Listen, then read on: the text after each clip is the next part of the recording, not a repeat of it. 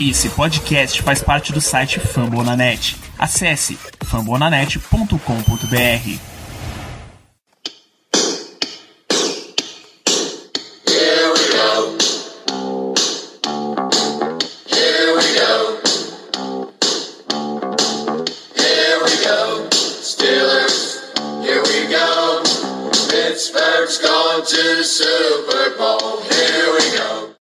bem, pessoal, estamos começando mais uma edição do Black Yellow Brasil Podcast, o episódio 171, 171 desse seu podcast sobre o Pittsburgh Steelers para todo o Brasil, direto de fambonanet.com.br, do Spotify, do Deezer, do iTunes, ou da sua toalha terrível que segue numa sequência girando muito forte.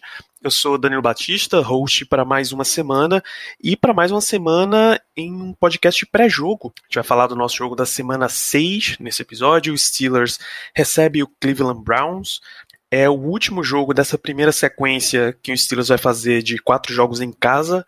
Já tivemos o Denver Broncos, já tivemos o Houston Texans, já tivemos o Philadelphia Eagles e, claro, como o time está invicto na temporada, são quatro vitórias. A gente espera sair desse jogo na semana 6 com a nossa quinta vitória e assim fazendo quatro em casa as expectativas, inclusive, do uma frase do Ricardo no começo da nossa temporada, é que, dado qualquer jogo que seja no Heinz Field, ele tem a expectativa e ele gostaria que o Steelers saísse com uma vitória da partida, porque é assim que grandes times se comportam, ainda mais os Steelers, que é um, um grande time em casa, um grande time jogando nos seus domínios com ou sem presença de torcida. Teremos torcedores no Heinz Field nessa semana. O estado da Filadélfia continua com o um plano de 25% ou um máximo de 7.500, envolvendo todas as pessoas que estão dentro, aí inclui jogadores, comissão técnica, equipe de TV, etc. Esse vai ser mais um jogo com torcida. Na última foram umas 5.500. Deve ser a mesma faixa de pessoas nesse, nesse jogo aí da semana 6.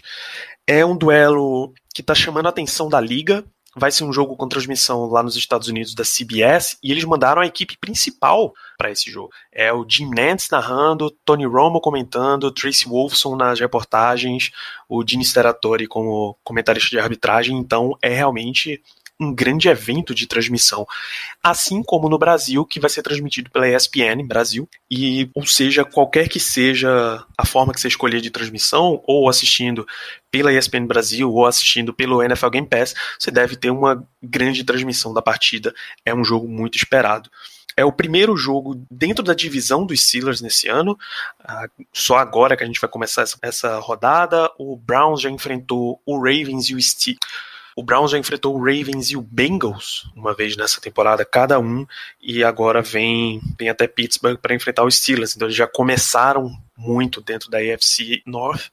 A gente vai ter um, uma fase mais tardia aí. Tem essa partida na semana 6, uma partida na semana 8, e assim a gente vai seguindo. E claro, esse é o maior confronto até aqui, tá? Se existia toda a conversinha lá sobre o Steelers só ganha de equipes que estão com recorde negativo, equipes que ganham muito pouco, isso valeu para todas as quatro, todos os quatro adversários, além de Denver, Houston, Philadelphia, que eu acabei de citar. Ainda teve o New York Giants, esse não tem nenhuma vitória na temporada ainda. Então, o Browns vem com uma campanha 4-1 para Pittsburgh.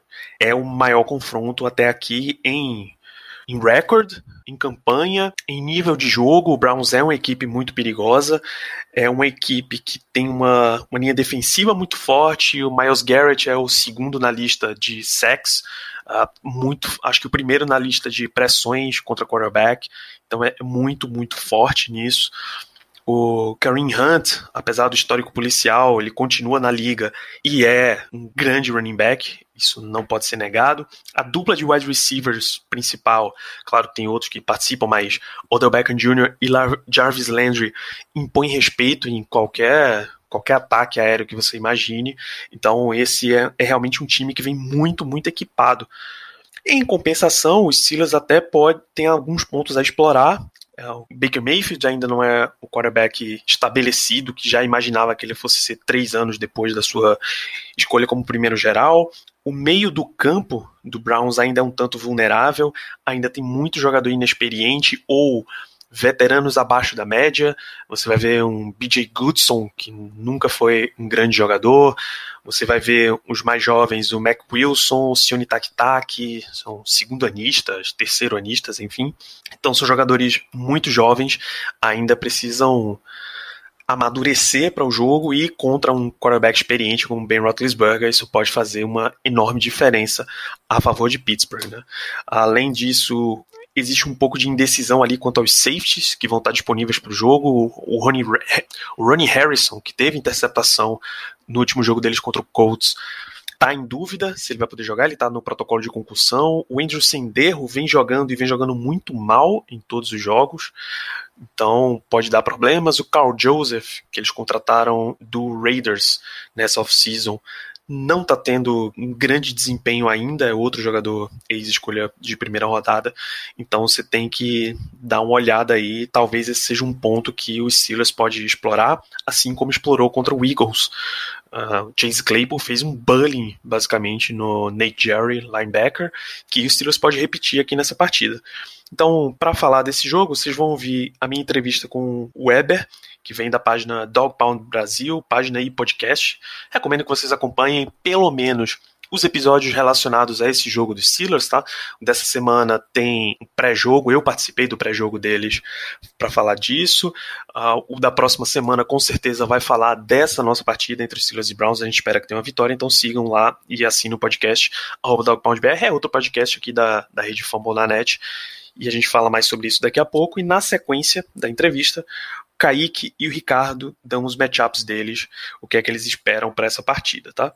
Só lembrar vocês antes de, da gente seguir com o programa, para vocês acompanharem lá as redes sociais do Black Yellow, arroba no Twitter, no Instagram, o t.me barra o canal no Telegram, que tem essa cobertura de notícias, tem um mini podcast exclusivo lá dentro, o No Terrão, que o Ricardo vem produzindo com uma frequência bem boa, até, até mais frequente do que esse podcast.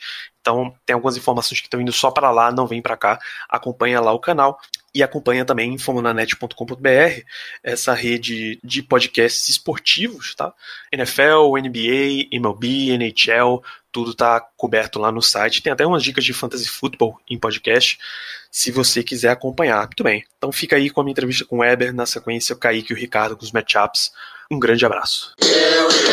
Beleza, então para a gente falar do nosso próximo adversário, o Cleveland Browns, eu tenho convidado especial, o Eber Barros, lá do Dog Pound Brasil. Muito boa noite, Eber, tudo bem? Boa noite, Danilo, boa noite a todos que nos escutam aqui do Black Yellow. É um prazer estar participando aqui pela primeira vez e uma honra poder falar um pouquinho deste rival que vocês tanto gostam e eu tenho certeza disso. É verdade, seja bem-vindo ao Black Yellow. A gente já até teve torcedores do Browns aqui, mas, mas você não estava entre eles, pelo que eu me lembro. Inclusive, claro, deixar para o torcedor o link no post do episódio que a gente fez de grandes confrontos entre Steelers e Browns essa rivalidade já tem alguns anos até. Teria alguns capítulos novos para acrescentar nessa rivalidade, porque tá uma coisa muito séria. Nesse, nesse momento até, talvez seja a rivalidade mais quente dentro da divisão, porque é meio cíclico, né? Já foi quase sempre Steelers e Ravens, são maiores rivais, mas aí o Bengals tentou equilibrar na base da porrada, e recentemente esse caso entre o Miles Garrett e o Mason Rudolph acirrou de novo os ânimos.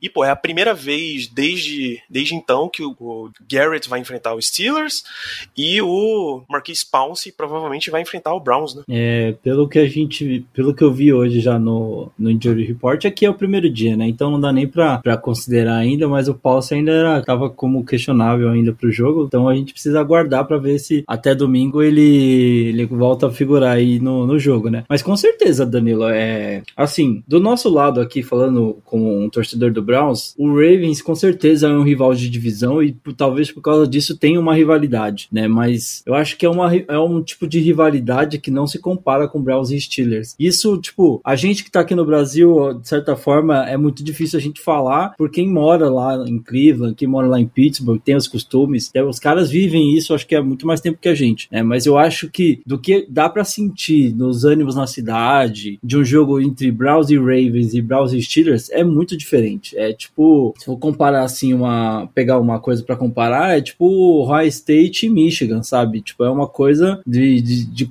de, sabe, de rolar até um certo ódio, assim, pelo menos da parte do Browns, eu não sei da parte de, de vocês no, de, em Pittsburgh, né? E com certeza esse último capítulo entre o Garrett e boa parte dos jogadores do Steelers, né, que não foi só o Mason, né, que eu, eu ainda acredito que o Mason tenha sido grande grande centro da causador da, da, da situação, mas até hoje a gente não tem uma ideia do que realmente aconteceu, tirando tudo que, tá, que as imagens mostraram, né? Mas com certeza isso apimentou muito, né? E aí eu acho que quem conseguiu até acompanhar a entrevista do, do Mike Tomlin, ele falou bastante. O pessoal até deu uma brincada, falou que ele tava on fire na entrevista falando sobre esse assunto. Né? Pois é, e felizmente, pra, até para Cleveland, agora tem um adulto no comando do time, Kevin Stefanski, e não a Fred Kitchens, que colocou pilha na situação no, no jogo da volta, assim, sem a menor necessidade. Sem a menor tentou, noção do que estava fazendo, né, na verdade. Tentou jogar pra torcida de uma forma completamente inocente, assim, e só piorou a situação dele. Ele estava numa situação já temendo pelo cargo dele, né, ali naquela altura da temporada, porque o Brown já fazia uma campanha muito questionável, né.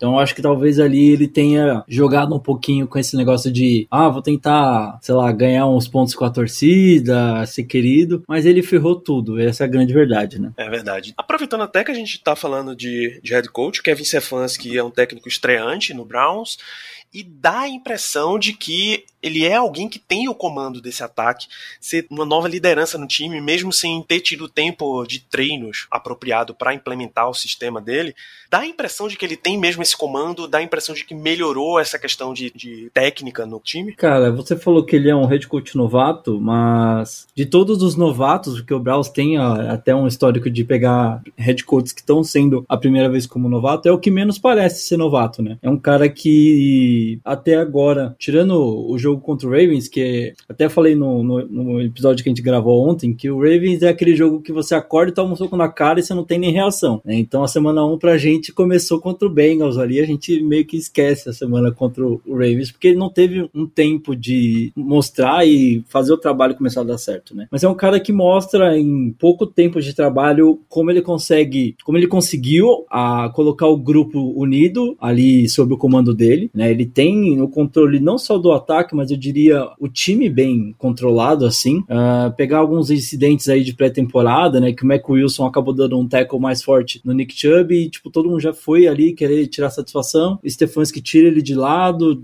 dá uma, aquela bronca, mas é aquela bronca de, tipo, cara, eu preciso que você entenda o seu papel no time, não sei o quê. E você vê como ele cresceu já, mesmo tirando o fato da lesão, mas ele tem sido muito importante desde que voltou aí para essa defesa do Browns que estava sofrendo bastante, né? Então o Stefanski, além de conseguir controlar o grupo, ele resolve um dos principais problemas que o time tinha no passado, que era o ataque. Né? Ele pega o Baker e fala: Cara, vamos te deixar na situação mais confortável possível, onde eu consiga maximizar todo o talento que você tem e eu vou conseguir tirar um pouco dessa pressão que tá em cima só de você. E eu vou passar boa parte dessa pressão pro jogo corrido. E aí, junto com o Andrew Barry, ele traz boas peças para ajudar o Cleveland a começar a correr e correr muito, né? Então hoje você pega o primeiro jogo que o Brown Browns passou mais do que correu foi contra o Colts na semana passada e ele conseguiu mostrar, né, porque já tinha até algumas dúvidas que o Browns só ia correr e só saberia correr. Então conseguiu mostrar que o, Bra o Browns consegue passar a bola e que o, o Baker,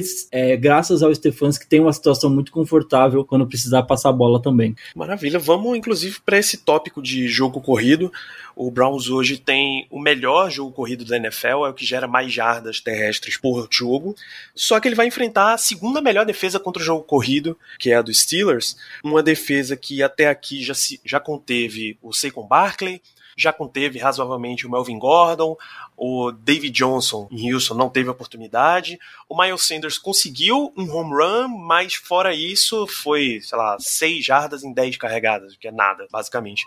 Mas o Browns, mesmo sem o Nick Chubb, tem sido extremamente eficiente nas corridas. O Kareem Hunt, apesar do histórico criminal dentro de campo, não há como negar que ele é um excepcional running back. Te dá boas expectativas esse confronto? Você acha, ou você acha que o Browns deveria evitar tanta jogada nesse setor? Cara, é...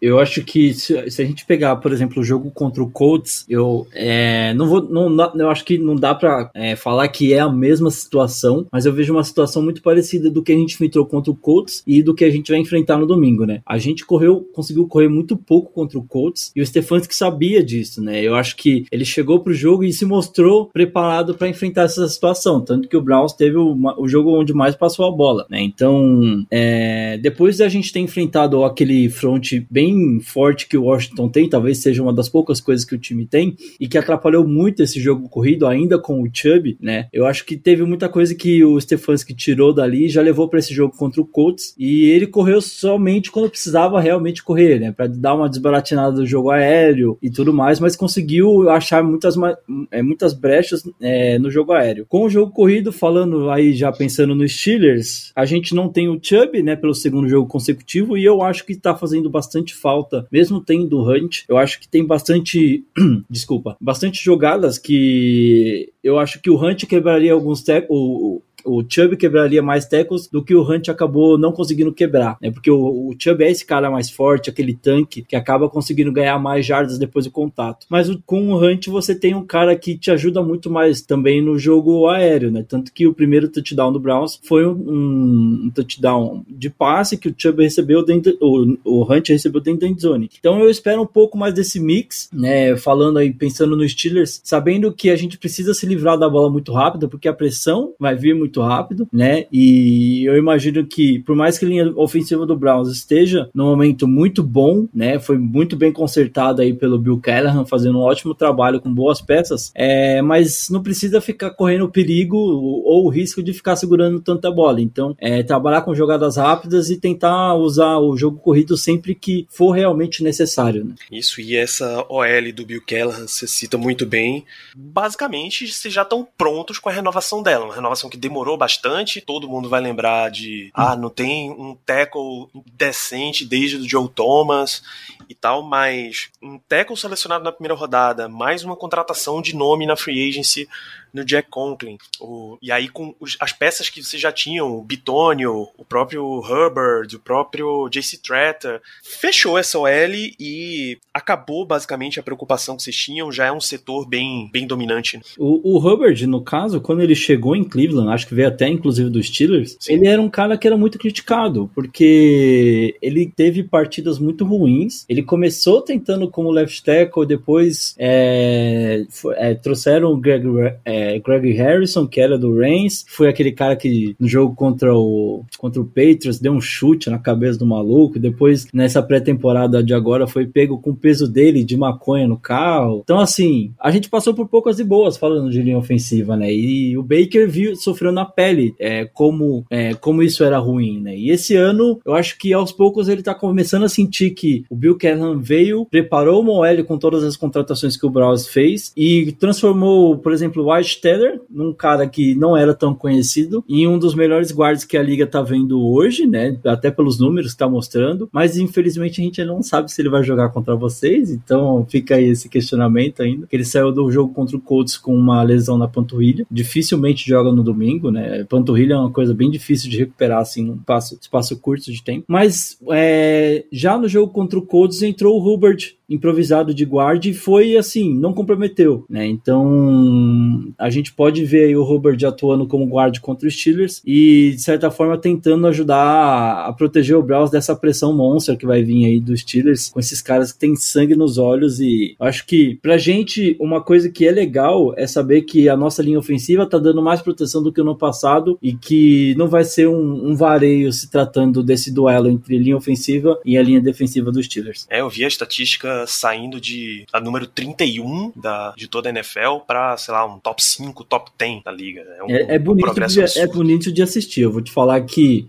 eu torço pro Browns aí já deve ter uns, vai desde 2012 por aí, ali perto da época do, do Peyton Hillis, um pouquinho antes até. E eu não lembro de ver uma linha ofensiva assim tão produtiva. Você tinha ali Joe Thomas, Alex Ma o Alex Mack, o Schwartz e tudo mais, era uma linha ofensiva bem consistente, mas é que agora agora quando você vê uma linha ofensiva dessa se completando com um ataque que produz muito, eu acho que aí você acaba meio que até esquecendo um pouquinho. Claro, sem tirar todos os méritos do nosso ídolo, Joe, Cho, do Joe Thomas, mas essa linha ofensiva é bonita de assistir. É, você pode parar de assistir só os vídeos do passado e ver um pouquinho Sim, do presente também. Do, do, do, do passado, sair do museu e começar a assistir os jogos de hoje. Acho que isso é muito bom pra gente.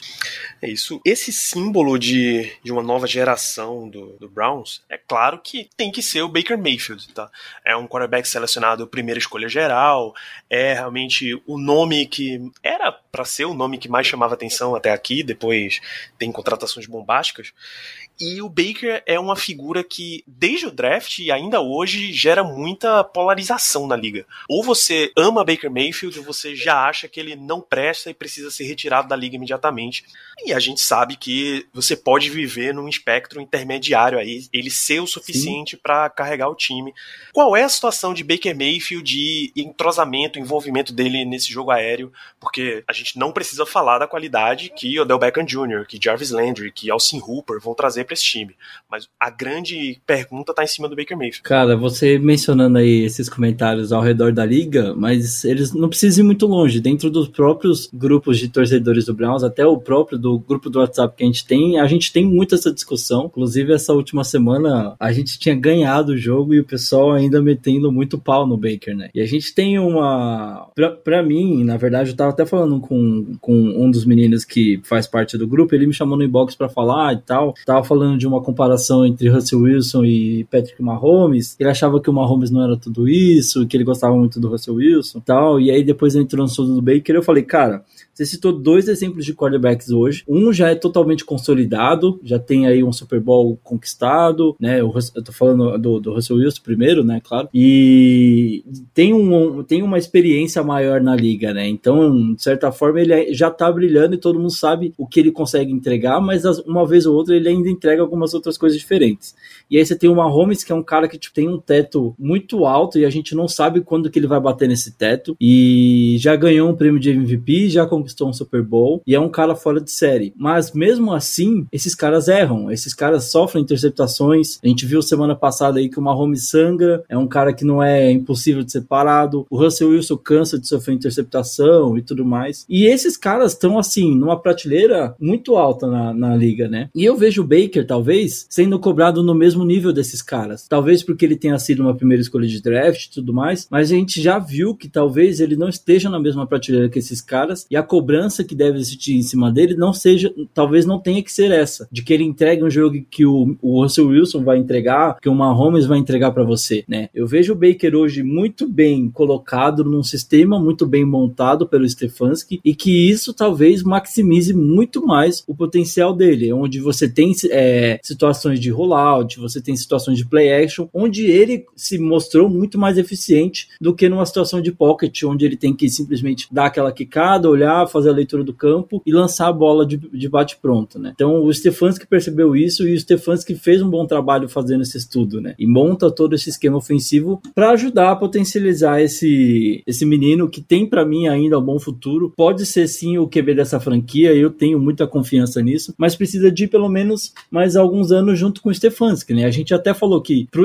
pro, pro Baker esse ano talvez seja um ano de Hulk novamente, né? Porque ele finalmente pegou um head coach que vai conseguir moldar ele de uma forma que a gente esperava que os outros quatro coaches que comandaram o Baker, né? Inclusive, isso aí pode ser até uma estatística, é, eu acho que vi, inclusive, em outro lugar, que é um recorde, o primeiro QB que teve quatro head coaches em menos de dois, três anos aí, né? Então, isso afetou muito esse primeiro desenvolvimento dele. E agora o Stefanski tá vindo, tá quebrando todo esse vaso para re conseguir remoldar e fazer um vaso novo, né? Então, a gente tem que ter paciência, tem que entender isso. E eu acredito que quando esse processo finalizar, o Baker vai conseguir entregar muito mais para esse ataque do Browns. Exatamente. Não é como se ele tivesse encontrado o cenário mais estável do mundo para poder florescer. Né? Sim. É. Na verdade, se você pegar assim, por exemplo, até comparando com os Steelers, desde quando o Mike Tomlin é head coach do, do Steelers e desde quando o Big Ben é quarterback dos Steelers. Tipo, como é, isso ajudou o Big Ben a crescer, né? E o Baker não teve nada próximo disso. Talvez agora com o Stefanski, né? Então, acho que vale deixar esse. Não, é, não dá para dizer esse crédito, né? Porque acho que crédito você conquista, mas dá essa, essa chance para ele se provar agora, né? Não, de head coach é, é, muito visível que foi muito, muito menos o Big Ben. O Steelers tem três head coaches desde 1970. Então, o, o Ben ainda conseguiu, ainda passou por dois, né? O Bill Cowher e o Mike Tomlin. Talvez coordenador ofensivo nesse tempo inteiro ele tenha pegado o mesmo tanto que o Baker Mayfield, mas é muito, muito menos. Pegou até um, um igual, né? Que é o Todd Haley. Verdade. foi escorraçado de Cleveland junto com o Hugh Jackson. Meu Deus. Eita, nós. Já passou muita coisa nisso daí, bicho. Dá até uns calafrio nisso, mano. É difícil, cara. Mas são novos tempos. Pode dar sequência aí que eu tô feliz hoje. Pois é, é bem por aí mesmo. Ken Wisenhunt, Bruce Arians, Todd Haley e agora o Randy Fitchner. Quatro coordenadores ofensivos na carreira de Ben Roethlisberger. E o Enquanto... Baker tem isso em três anos, quatro anos. E talvez. head coach, né? Exatamente. Quatro head coaches. Na verdade, são é, o Hugh Jackson com dois anos, que foi o primeiro ano que ele foi draftado. E aí o, Fre o Greg Williams acaba virando um head coach no meio do segundo ano do Rio, né? Porque ele é demitido. Uhum. E aí o ano começa com o Fred Kitchens, então só aí são três. E agora o Stephans, quatro head coaches, quatro coordenadores ofensivos. É, não tem, não tem condição nenhuma de um time ser estável desse jeito. Vamos passar para a defesa, porque o Browns conseguiu essa evolução em termos de equipe dos dois lados da bola existe um pass rusher, pass rusher mesmo, jogador de nível All Pro, e nessa temporada tá All Pro com forte competição até para jogador defensivo do ano, que é o Miles Garrett. A gente mencionou a questão psicológica, mas a gente precisa falar de termos de jogo também. Garrett ele lidera uma defesa que é a que rouba mais bolas na liga, daqui são 12 takeaways, e vai enfrentar um Steelers que, embora não que trabalha bastante com jardas depois de recepção, é, jogadas mais curtas. Big Ben virou meio que um game manager aí para ser um, um, personagem de segurança nesse ataque, basicamente. E uma linha ofensiva que era bem sólida em termos até de nomes nos últimos anos, esse ano deu uma mexida mais forte uh, com, as, com saídas. Uh, Raymond Foss se aposentou, Marcus Gilbert uh, já foi para outra equipe, tinha ido para o Cardinals. A gente já teve lesão nesse ano. Como é que qual é a tua expectativa para esse confronto em termos de, de linha defensiva, que não é só Miles Garrett, Oliver Vernon, o Sheldon Richardson, o Larry Ogunjobi, eu nem sei qual, qual tá o status físico desses últimos dois. Uh, como é que tá a expectativa para esse confronto? Eu até te, ia te perguntar com relação à linha ofensiva dos Steelers, porque assim, era um ano onde a linha ofensiva, teoricamente, precisaria ser muito mais consistente, né? Para ajudar o Big Ben a conseguir fazer essa transição dessa lesão grave que ele teve, né? E ganhar confiança nos primeiros jogos, pelo menos, de ter menos receio com o braço e qualquer pancada. Tudo bem que a gente tá falando do Big Ben, que é um cara que já aguentou pancadas indescritíveis, assim, ao longo da carreira. Mas uma pancada mais forte nessa lesão talvez pudesse ser o final da carreira dele, né? Você acha que essa linha ofensiva, ela tá, é, de certa forma, apresentando essa defesa que o Big Ben precisaria para esse retorno dele? Tá. Contra todas as expectativas possíveis, tá. Eu até mencionei no último Black Yellow que é capaz desse time completar uma transição quase completa da linha ofensiva, só o De Castro permaneceria, mas aí trocando o left tackle, que o Villanueva tá em, tá em ano de contrato, ninguém sabe se ele necessariamente volta. O Raymond Foster, guard, aposentou, já tem outro jogador no lugar dele, Matt Filer. O Marquis Pounce ainda tá questionável, né? Uhum. A gente uhum. comentou lá no começo que ele não treinou ainda. E aí seria um JC Hassenauer, que foi um free agent, escolha lá atrás no draft por outra equipe. O right guard é o De Castro, é um All-Pro, mas ele até já perdeu jogos nessa temporada, e aí se ele não puder, o Kevin Dotson, calouro, escolha de quarta rodada, entraria. E o right tackle é o Chuck Sokora, foi uma escolha de terceira rodada de uns dois anos atrás. Então você conseguir completar a transição dessa linha ofensiva inteira, sendo um investimento barato, você não pagou nenhum mega free agent, você não usou a escolha nem de primeira, nem de segunda rodada, seria de botar uma estátua para Mike Munchak na frente lá do, do Heinz Field porque seria fenomenal. É, o Steelers tem tido esse trabalho de achar jogadores muito baratos e que vem correspondendo mesmo dentro de campo. A melhor linha defensiva da, da liga até então era a do Eagles, agora eles estão empatados, Eagles e Steelers. E eu achei que a do Eagles também não foi tudo isso no domingo, né? Eu não sei se se, se deve ao trabalho da defesa dos Steelers ou muito pelos, a, pelos jogadores da própria OL, né? Mas aí, respondendo a tua pergunta, cara, é, a, a gente fala muito da linha ofensiva né? Que dá orgulho de ver, mas você assiste essa linha defensiva jogando, você chora de emoção, né? Porque a gente viu, por exemplo, no jogo contra o Cowboys, a segunda jogada do jogo é um, é um sec, tipo, de certa forma, até muito fácil do, do Garrett, né? E a segunda snap do jogo a gente tá falando. Então, isso tem, de certa forma, acontecido, é, assim, vou dizer, com alguma frequência durante os jogos, onde o Garrett tem conseguido, se não é, fazer o hit, né? Chegar até o QB, ele tem conseguido forçar uma pressão que atrapalha e, e ajuda a nossa secundária, né? Se você pegar a jogada do, do safety que o, que o Philip Rivers sofreu contra o Browns, foi basicamente isso. O Garrett estava ali já fungando no cangote dele e ele se livra da bola rápido e começa a dar uma migué de tipo, não, mas o cara ia entrar na post, o cara ia fazer a corner ali e não tinha ninguém na zona, safety pro Browns no intentional ground, né? Então, assim, diversas vezes nos últimos jogos você pega o Garrett em situações onde ele tá conseguindo fazer a pressão e ajudando a, a uma bola ser lançada mais rápida ou tirar o QB daquela zona de conforto dentro do pocket e dar uma oportunidade para algum outro companheiro conseguir terminar a jogada ou, sei lá, vir e personar ainda mais o QB. E, e ele tem sido, cara, é, eu, eu, fico até meio sem, sem palavras para descrever, porque é, a gente fala muito do Aaron Donald e, cara, com certeza ele tem todos os méritos pelos números que tem conseguido, mas o Garrett hoje tá brigando pau a pau com o Donald, né? Você vê, a gente até falou que, tipo, ah, era pra, pro Garrett estar tá à frente, mas o Donald pegou a linha ofensiva do Washington e conseguiu fazer quatro sacks, né? Então, lá, aí, de certa forma, fica um pouco mais fácil para ele, né?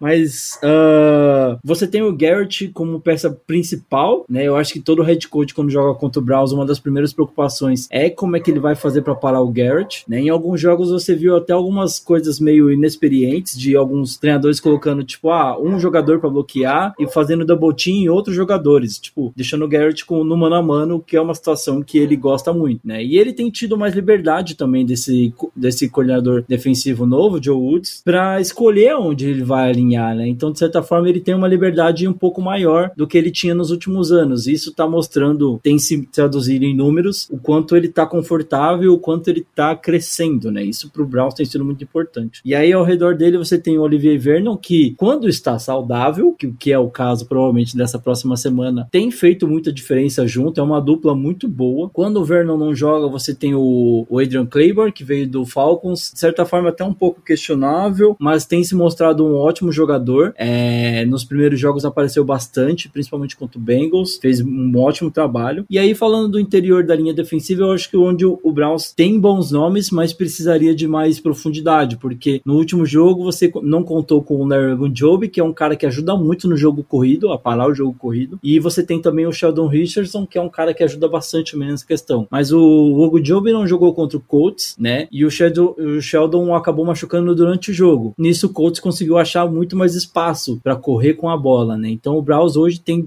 é, em números, né, uma das piores defesas parando o jogo corrido e é muito se dá por conta disso. Talvez é uma falta de profundidade ali no meio da linha que não tá conseguindo ajudar os linebackers a, de certa forma, terem é, menos pressão na hora de parar a corrida, né? Então não tem é um impacto muito maior que acaba chegando. Então não dá para você, você não consegue amortizar um jogo corrido e usar os linebackers só para finalizar a jogada, né? Então isso tem dificultado muito a vida da defesa do Browns. O Ogunjobi já treinou de, de, certa forma até mais leve hoje, mas treinou, o que é uma boa primeira notícia para quem torce pro Browns. O Sheldon provavelmente deve jogar já no domingo. Então isso talvez seja uma preocupação que a gente está é, menos preocupado, né? Se o Ogunjobi e o Sheldon jogar o jogo corrido contra os Steelers, talvez a gente fique ali dê para brigar bastante, né? Se eles não jogarem, pode ser talvez uma arma bem importante aí para os Steelers usar contra o Browns, que já tem muitos defeitos falando da secundária, né? Então, ai meu Deus. é isso, talvez em termos de ataque dos Steelers contra a defesa do Browns, o maior confronto aí esteja em proteger esse meio do campo, né? É o, você tem o Senderro que está falhando muito, você tem os linebackers que não, não que sejam ruins, o Sione Tak Tak e o Mac Wilson, mas a inexperiência apela Porra, o bullying que o Chase Claypool fez com o linebacker do Eagles foi apavorante, assim, para adversário. É, o, e é uma das preocupações, até porque eu assisti o jogo contra o Eagles, e foi uma das preocupações que eu tive, né? Porque o Claypool, por mais que ele tenha tido esse jogo totalmente fora da curva, né? Não é o primeiro jogo que ele se mostra, né? Que ele aparece com uhum. bons, bons catches, é, boas, é, bons avanços. Então, assim, quem torce pro Browns e assistiu o jogo dos Steelers, com certeza já ficou todo trancado, porque a gente tem uma secundária que tem bons nomes falando de cornerbacks. Você tem o Denzel Ward, que é uma primeira escolha. Você tem o Mitchell, é, o Money Mitch, né? Que a gente fala, que é, tá jogando muito bem, mesmo sendo considerado um backup do Grid Williams, né? Que tá, foi colocado no IR essa semana. Mas o Mitchell tem dado muito bem conta do recado, na minha opinião. Eu, eu, eu considero ele hoje melhor que o Grid e mais experiente. Para mim, ele teria que ser o titular mesmo. E nisso você tem bons nomes, né? Tipo, dois nomes bons na ponta. Mas aí quando você sobe pra parte, talvez seja que precisava dar mais segurança para as defesas, que são os safeties, o Browns começa a ter muitos problemas, né? Me perguntaram na semana qual que era o problema, os, os buracos da defesa do Browns. A gente tem duas crateras na posição de safety e alguns outros buracos ali espalhados pela defesa, que não são tão grandes. Mas o Anderson Derro é um principal problema que essa defesa tem. É isso, assim, é claro que é opinião pessoal, mas se você começar a coletar muitas opiniões pessoais do Browns, você vai começar a achar que pode ser um problema realmente do time, que é um cara que sempre tá na cobertura, mas ele sempre tá atrasado na cobertura. Então ele chega, mas só chega para tentar finalizar a jogada. Ele não chega para tentar impedir a jogada de acontecer, né? E fora vários erros que ele comete na própria cobertura de às vezes achar que ah, tinha outra pessoa, mas ele era o cara que tinha que estar tá lá, então ninguém cobre o cara. Colts teve duas jogadas explosivas no jogo contra o Browns e as duas jogadas resultaram, é, acabaram resultando num TD e as duas jogadas foram em cima do, do, do, do Sandero. Pode ser o que a gente até costumava falar em tempos mais antigos, como ah, é a famosa mina do time, é onde você geralmente encontra aquela é, explorar uma fraqueza, né? É, e conseguir fazer boa parte do seu jogo desenvolvido ali. Né? A gente não sabe ainda o que vai ser feito para essa próxima semana, mas no primeiro depth chart que foi oficializado já nessa, é, não oficial, né? É, o Sandero ainda estava como titular. A gente teve o, o Ronnie Harrison que fez uma ótima partida contra o Colts, mas saiu da partida mais cedo devido a, um, a um, uma concussão que ele sofreu. E tem também o Red Wine, que é um cara que é novato, segundanista, né, na verdade, que tem bons números, sempre que entra faz boas jogadas. Contra o Colts, na primeira jogada que ele teve, ele entrou e interceptou o Rivers, né, então a gente fica nessa dúvida de por que que o Sandero ainda é titular nesse time do Browns. Para domingo, a dupla deve ser Cal Joseph e Andrew Sandero, então o Brown já começa com 10 na defesa, né, e isso é uma preocupação muito grande, mas para vocês do Steelers talvez seja um caminho que vocês podem encontrar por aí. É, o Ronnie Harrison tava no protocolo de concussão? Ele ainda tá, na verdade, a gente vai aguardar para ver se ele consegue jogar no domingo. É, eu, é, sinceramente, eu não me recordo do lance onde aconteceu essa lesão, então eu não consigo ter uma análise do quanto pode ser grave ou não, mas a gente sabe que concussão sempre é uma coisa mais delicada, principalmente nos últimos anos na NFL tem sido levado muito mais a sério, graças a Deus, né? Então, é, não dá para precisar a chance dele jogar no domingo, mas se ele jogasse seria muito importante. Né? No último domingo ele entrou no lugar do Carl Joseph, que é o titular da posição, e tem melhorado muito, é, ao contrário do Sanderro. E a gente acredita que talvez a dupla ideal de safeties hoje seria o Carl Joseph e mais alguém que não fosse o Sanderro, né? mas infelizmente não é assim que o Joe Woods tem visto. Inclusive na entrevista da semana anterior, ele já tinha falado que os jogos do contra o Cowboys não tinham sido somente não tinham sido do Sanderro, né? Os erros de cobertura não tinham sido dele, mas é já começa a entrar naquela coisa de que o cara tá vendo um jogo diferente que todo mundo tá vendo. Claro que a gente não sabe qual que era jogado, o que, que tinha sido planejado, porque a gente não é, não faz parte da comissão técnica, a gente não tem acesso ao playbook. Mas olhando taticamente pelas câmeras e tudo mais, a impressão que dá é que o Sanderro sempre tá no lugar errado, na hora errada. E isso, de certa forma, só é errado pro Browns, porque pros outros times é onde eles queriam que ele tivesse. Exato. Bom, a gente tem 35 minutos aqui, falamos extensivamente de tudo que esperar. Era para ser mesmo um quadro mais longo, justamente que é o primeiro duelo divisional dos Steelers. Eber, obrigado demais Ah, todo mundo vai assistir esse jogo, basicamente. É um jogo da ESPN, é o jogo que eles lá estavam aguardando mais, inclusive, dessa semana. E fala pra gente. mandou a principal equipe lá pra transmissão, né? Jim É verdade. Pra turma que assiste no Game Pass, vai ser a narração do Jim Nantz, comentários do Tony Romo, time 1 da CBS. Então, aonde as pessoas encontram esse trabalho fantástico que vocês vêm fazendo pelo Browns. Pô, Danilão, quem quiser acompanhar um pouquinho, eu sei que tem muito torcedor de Steelers que tá ouvindo, talvez não goste muito de ouvir, mas, cara, eu convido você a dar uma chance ao nosso trabalho. A gente tem tentado fazer bons conteúdos aí. Uh, DalPodBR, arroba DalPodBR no Instagram, no Facebook e no Twitter. E lá no Fambonanet também, é, fambonanet.com.br é, barra DalPodBR, você vai encontrar os nossos, nossas, nossas matérias, os nossos conteúdos de podcast. A gente também, é claro, graças ao nosso querido Fambonanet, está em todas, na maioria dos agregadores de conteúdo, principalmente no Spotify, que é onde a galera geralmente escuta mais, né? Então, se você procurar lá, dá o podcast ou dá o PodBRcast, você vai achar nosso conteúdo também. Já agradecendo demais aí pelo convite, viu, Danilo? Ah, eu que agradeço a tua disponibilidade, Eber. E você, amigo ouvinte, continua aí na linha, porque tem mais matchups, que a gente tem mais análise para esse jogo. Um grande abraço. Bom, podemos dizer que chegamos ao nosso primeiro grande teste né, da temporada. É um Cleveland Browns embalado, vindo de boas vitórias, um bom recorde no momento, um ataque versátil, jogando de forma até, digamos assim, é, precisa, né, que está pontuando bem, as estrelas do ataque estão aparecendo, estão fazendo total diferença, uma defesa que é forte, que também está fazendo a diferença nos jogos, mantendo ali a pressão, recuperando a bola e ajudando né, a tirar o ataque de campo tanto tempo assim. E pra gente isso vai ser, como disse, talvez nosso primeiro grande teste dessa temporada. Né? Um rival de divisão, importante conquistar essa, essa vitória dentro da divisão logo, manter a nossa boa campanha. E é isso, né? 2020 trazendo mais uma das suas. O Cleveland Browns é o primeiro grande teste pra gente. Bem, Dentro desse confronto, né, eu estou bastante interessado em ver. Eu acho que a nossa, a nossa L já se provou bastante segura, né, já se provou é, eficiente contra DLs bem fortes. E eu vou mudar o foco do matchup essa semana. Dessa vez eu vou, o meu foco é na secundária. Né? A gente teve um jogo bem ruim na nossa secundária na partida diante dos Eagles. E eu estou muito curioso para saber como nossa comissão vai acertar essa secundária para essa partida diante dos Browns, especialmente com esse ataque aéreo dos Browns funcionando, né? Eu quero muito ver como vai ser esse duelo da nossa secundária contra o jogo aéreo dos Browns. Eu acho que o foco dessa semana vai ser tentar corrigir aqueles erros grotescos da última semana que quase nos custaram a, a, a vitória diante dos, dos Eagles. Então, o meu confronto dessa semana é com certeza a secundária dos Steelers contra o ataque aéreo do, dos Browns.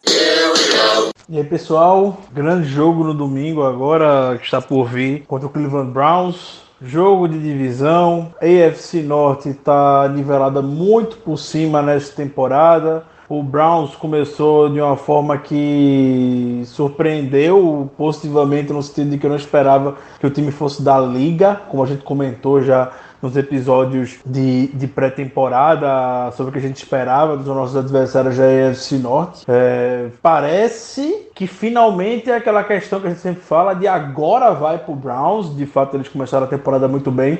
Não tem como a gente ir contra isso. Quatro vitórias e uma derrota.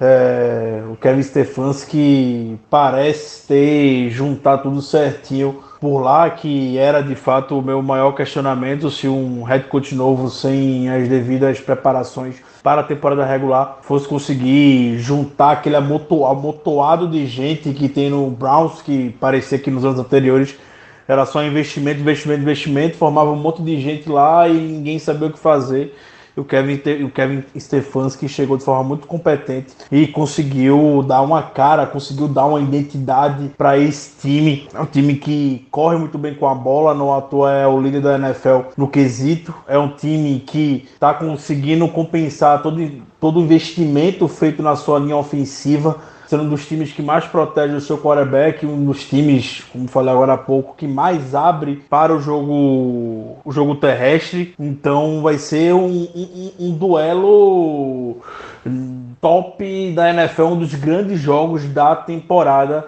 esses Steelers e Browns. E justamente o que eu quero destacar na equipe do, de Cleveland é a, é a sua OL por esses dois fatores, de proteger muito bem o Baker Mayfield e de abrir os, os caminhos para o jogo terrestre. E vai estar enfrentando a nossa defesa, que é uma das melhores contra o jogo corrido. Se não fosse o touchdown do Miles Sanders na, na partida contra o Philadelphia Eagles, provavelmente a gente estaria com defesas em números históricos. E até no próprio domingo mesmo, só foi aquela corrida. É, depois foram mais 15 corridas para o Philadelphia Eagles e só 20 jardas. Não conseguiram correr mais do que 3 jardas, basicamente, após aquela grande é, jogada que o Miles Sanders fez. E que, convenhamos, a gente já comentou no nosso episódio do podcast. Convido todos os amigos a, a ouvirem o que a gente comentou foi muito mais erros nossos. A gente errou, o Mike Hilton perdeu o tackle. É, o Bud Dupree ficou só de olho no Carson Wentz, não identificou que era um draw e quando percebeu já era tarde demais. É, enfim, tivemos muitos erros individuais naquela jogada que depois foram devidamente corrigidos e não tivemos os problemas com relação a isso. Então, o Browns está sendo Nick Chubb, como a gente sabe, porém um Kareem Hunt é um, é um dos grandes running backs da NFL e vai dar o seu devido trabalho nesse, nesse jogo, como já deu em temporadas passadas, desde a época do Chiefs. Chegando em Cleveland, agora tendo enfrentado ele duas vezes na temporada. É, atrás dessa OL, como eu disse, ó, todo investimento feito está sendo compensado.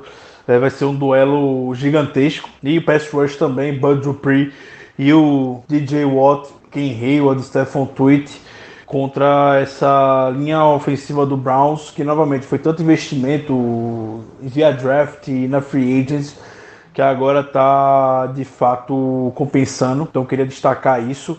Até estava passando pelo Twitter rapidinho agora, coincidentemente, no Pro Football Focus. Ele até destacou que vai ser um duelo entre o pass rush de melhor nota, o sistema deles, contra o time que melhor protege contra o passe. Melhor protege seu quarterback, é o Cleveland Browns. Então, daí você já pode imaginar o tamanho do matchup que vai ser isso. Então, acredito que a chave da vitória vai estar muito no, no duelo das trincheiras e é, é a essência da AFC Norte, né? É, ainda recuperando o episódio que a gente fez do pré-temporada, a gente já falava sobre o Cincinnati Bengals, que é um absurdo o Bengals não investir na sua L dentro da AFC Norte ia deixar o Joe Burrow tão exposto como está deixando. O Joe Burrow não tem tempo para absolutamente nada. E um pré-requisito para você ter sucesso na AFC Norte é você ter bom, boa, uma boa L e também uma boa, uma boa DL. É uma divisão que se consagra nesses duelos nas trincheiras, a divisão extremamente física talvez a mais física da NFL. Então você precisa ter duas unidades, seja a de defesa para atacar o quarterback, conta a sua linha ofensiva para proteger o seu quarterback de forma bem eficiente. A gente puxa até nos últimos anos. Os Steelers, quando estavam no auge da OL, no passado recente, com Mike Munchak e tudo mais, a gente conseguiu se sair razoavelmente bem nas temporadas. Agora a gente está vendo o Ravens, que por muitos anos teve lá o Marshall Yanda, um dos melhores OLs da NFL por lá. É, agora tem o Ronnie Staley, que é um dos grandes left tackles da, da NFL. Enfim, sempre tem alguém que se destaca. Durante muitos e muitos anos do Browns tinha o Joe Thomas, mas o Browns era o patinho feio da liga, como a gente sabe. Vários e vários outros problemas. Inclusive na OL, o Joe Thomas sozinho não fazia magia por ali. É, então eu quero destacar isso. Também só um, um, destaque secundário e que talvez até no próprio podcast passado a gente não deu destaque devido, até falou rapidamente, mas não com tanta profundidade, é só a respeito de Ben Roethlisberger. Ben Roethlisberger está protegendo a bola muito bem nessa temporada. Eu falei, né, tá, eu tô amando o Ben Roethlisberger Game Manager, no sentido dele tá muito mais seguro, com o espaço sem ficar fazendo passe longo e tudo mais, e aí nessas quatro primeiras partidas foram 10 touchdowns e uma interceptação apenas é um início mais limpo que o Big Ben teve na sua carreira nos últimos anos, eu posso confirmar. É, eu tenho quase certeza que é o melhor início de carreira dele, em termos pelo menos de jogo um pouco mais limpo, sem fumbles ou sem interceptações. Então fica é, esse destaque que devia ter sido cuidado com muito mais ênfase no nosso episódio, mas a gente acabou passando despercebido é, por isso. E também destaco isso porque, porque a equipe do Cleveland Browns, na partida contra o Colts, onde eles interceptaram duas, duas vezes o Philip Rivers quase aposentaram o Felipe Rivers. Indianápolis já está quase se, se arrependendo de ter assinado com o Felipe Rivers depois desse jogo contra o Browns. É, já tem gente pedindo Sam Darnold lá, enfim. A volta de Jacob Brissett, tá essa situação lá depois desse jogo contra o Browns. É, além de um pass rush bem, bem ativo com Miles Garrett, que é um, um dos grandes jogadores de defesa da NFL hoje, um dos frontrunners junto com o TJ Watt para Defensive Player of the Year. Diria que se fosse os três, seria provavelmente o Aaron Donald, o TJ Watt e o Miles Garrett hoje na disputa, basicamente. É, mas o, o, o Browns é um dos líderes em roubada de bola, se não um líder em roubadas de bola nessa temporada. Já foram 12 roubadas de bola.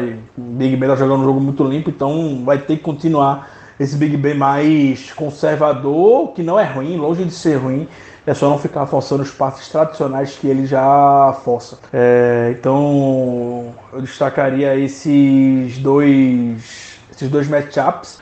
Eu estou muito confiante na vitória, sendo honesto para vocês.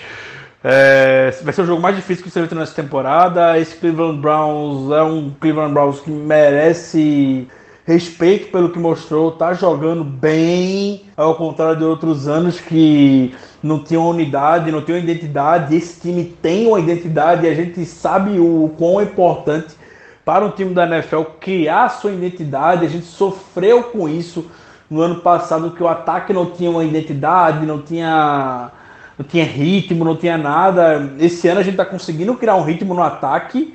É, tá, com, tá ganhando um pouco mais a cara do Matt Canada, muito motion, é, explorando, criando alguns matchups para poder favorecer o nosso wide receiver, distribuindo a bola para todo mundo, sem uma pessoa ficar reclamando que recebeu passe.